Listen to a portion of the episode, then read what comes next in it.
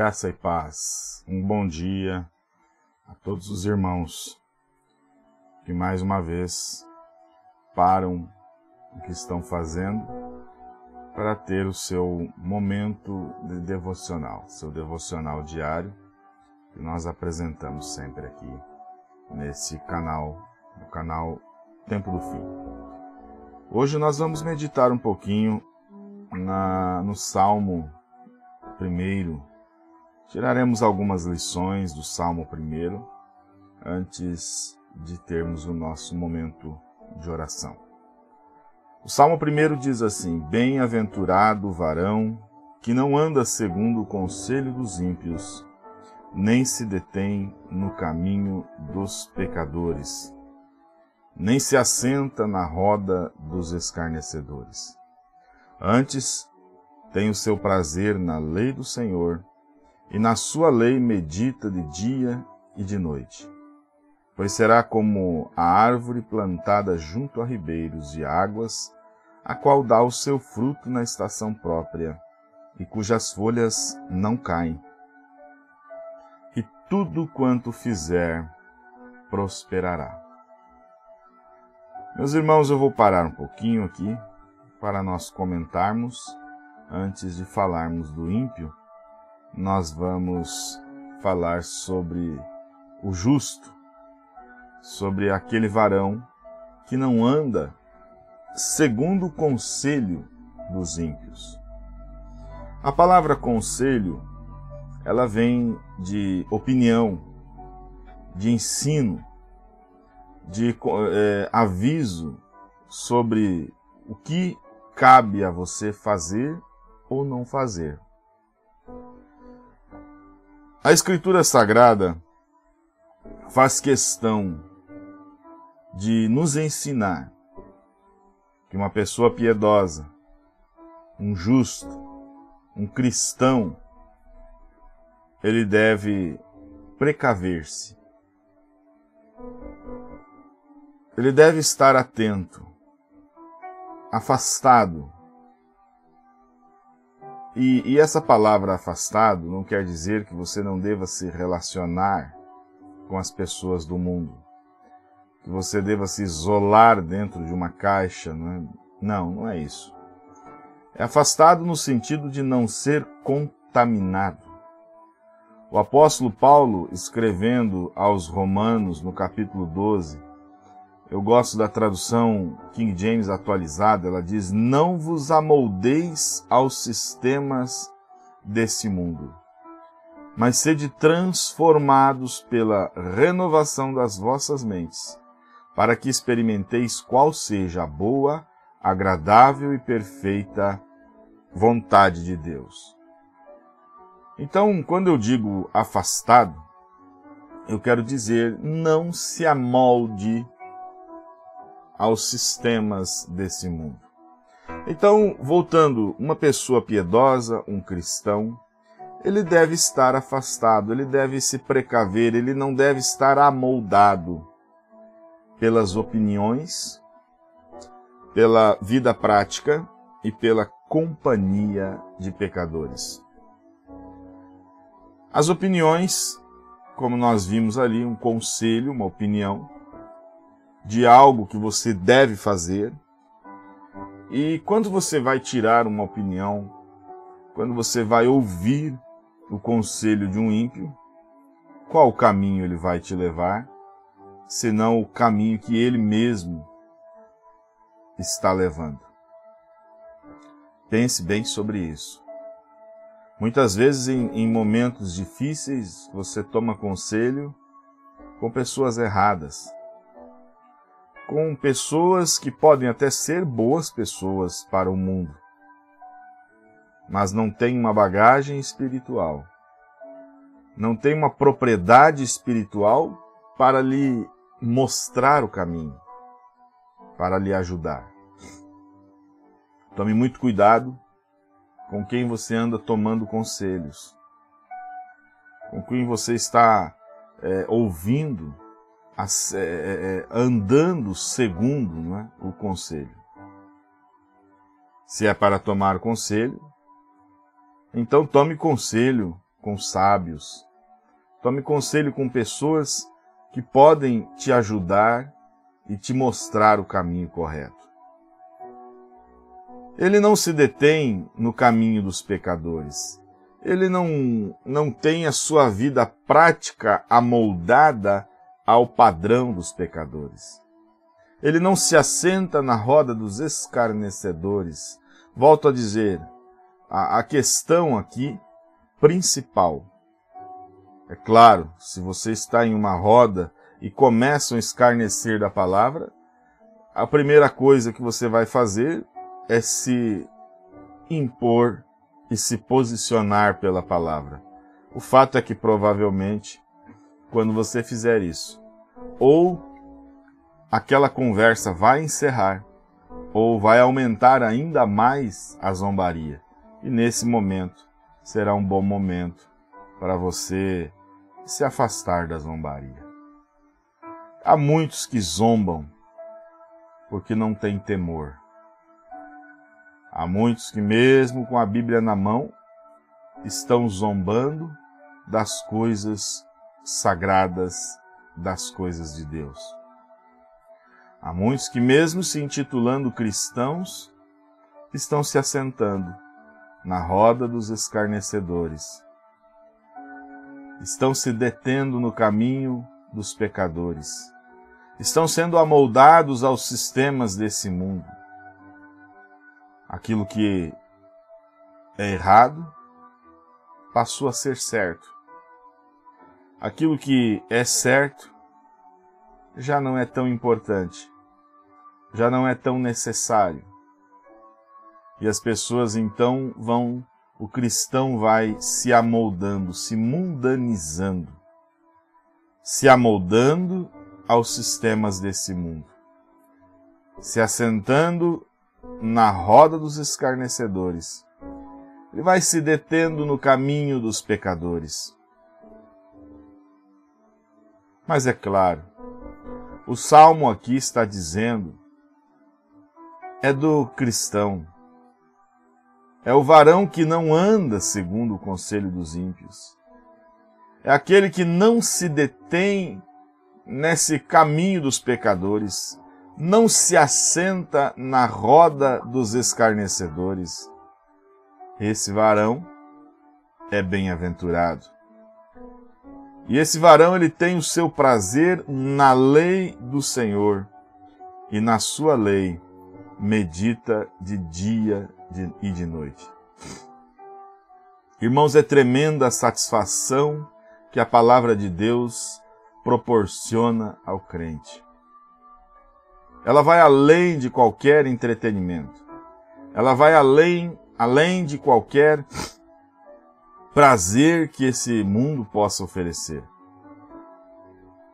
Conforme você medita na palavra, você ganha conhecimento de Deus, conforme Paulo escreve aos Colossenses no capítulo 1, versículo 9. Desejando que a igreja fosse cheia do conhecimento de Sua vontade. E quanto mais nós nos aprofundamos em meditar na lei do Senhor, mais nós desejamos meditar. Com certeza você gosta de estar perto você aprecia estar perto, você aspira, você deseja estar perto daqueles que você ama. Ah, quando está namorando, não é? naquela fase, eh, você não vê a hora de estar junto, de estar perto para conversar. E mesmo depois de tantos anos casado, aquele casal passa um tempo longe um do outro para ver. Quando viaja, o tempo vai passando, você sente saudade, você quer estar junto, você quer estar perto para ter companheirismo, para conversar. É tão maravilhoso. Isso é natural do ser humano. Você quer é, estar perto daquilo, daqueles que você ama.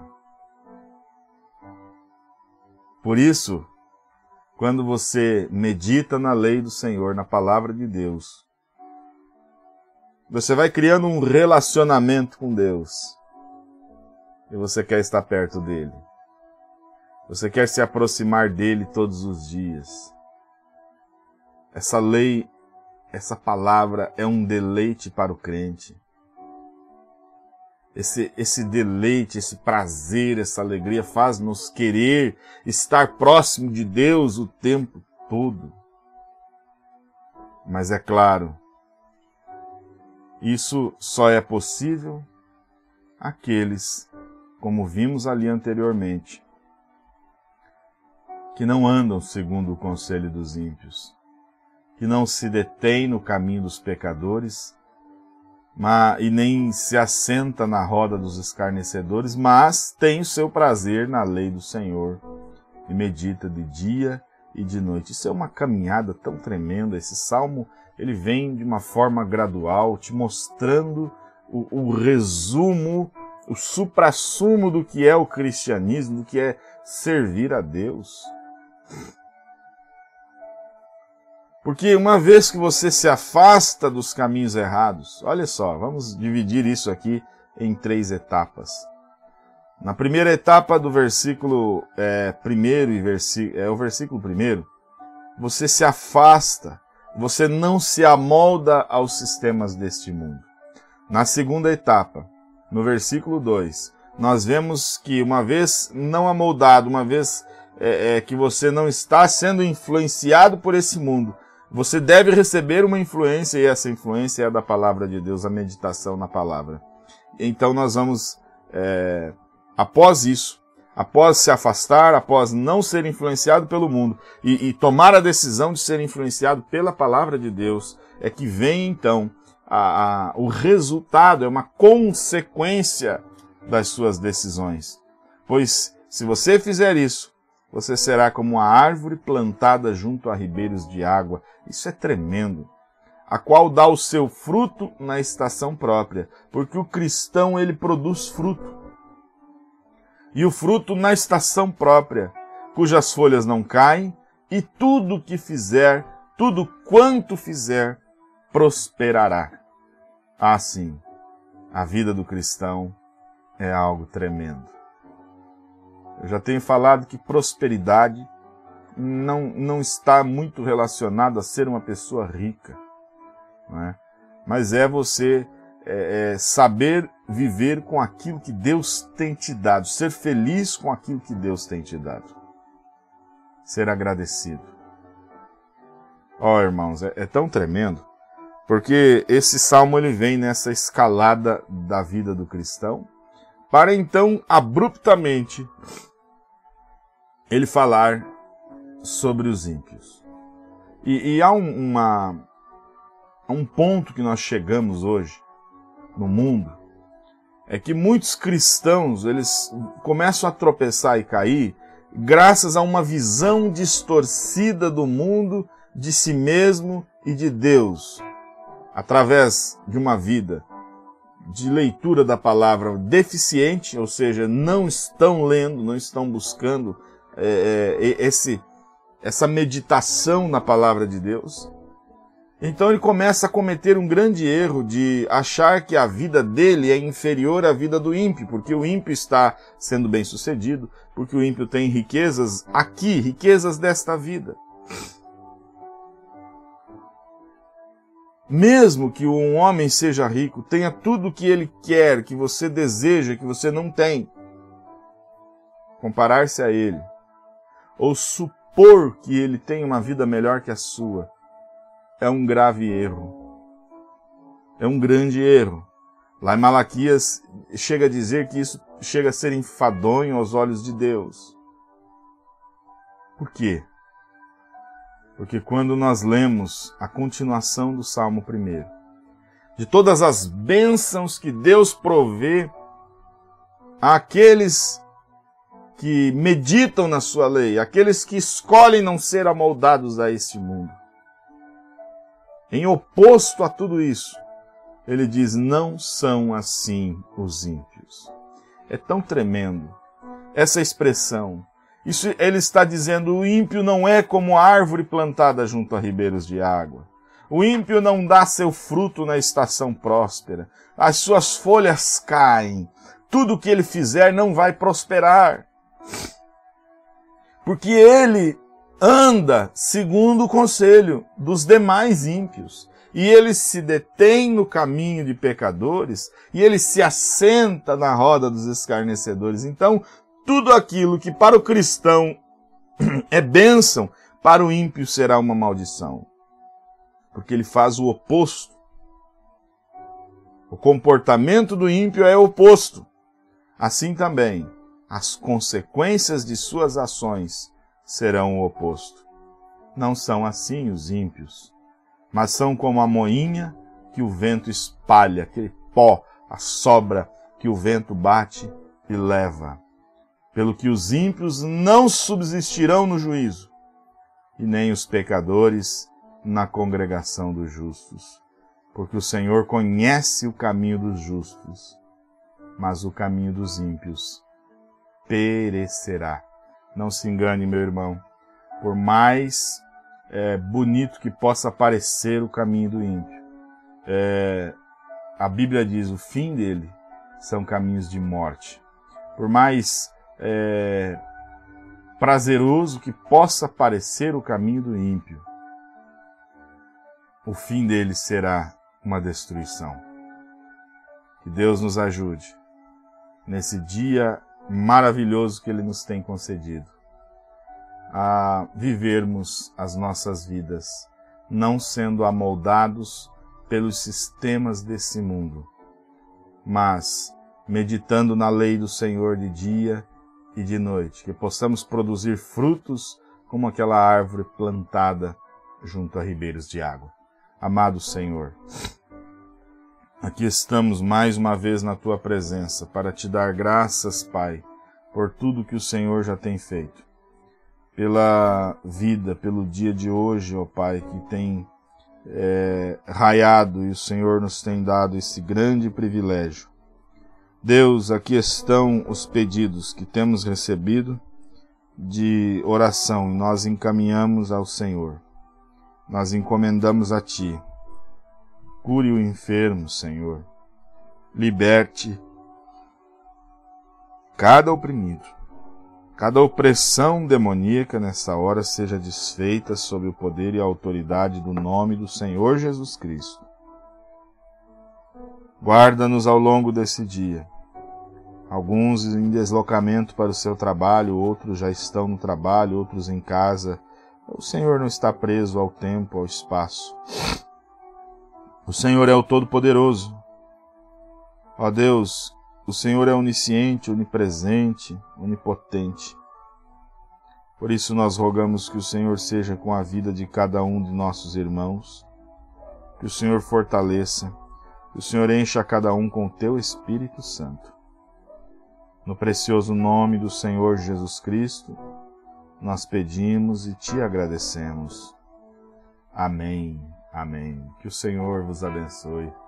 Um abraço fraternal, irmão Paulo, irmã Elaine em São Paulo, capital, irmã Keila em Blumenau, irmão Isaac em São José dos Pinhais, é, José Osvaldo em Piraju, William Antônio da Silva, Odeu, Odenilce, é, Denise, é, vamos ver, vamos ver, Denise Aparecida de Goiânia, né?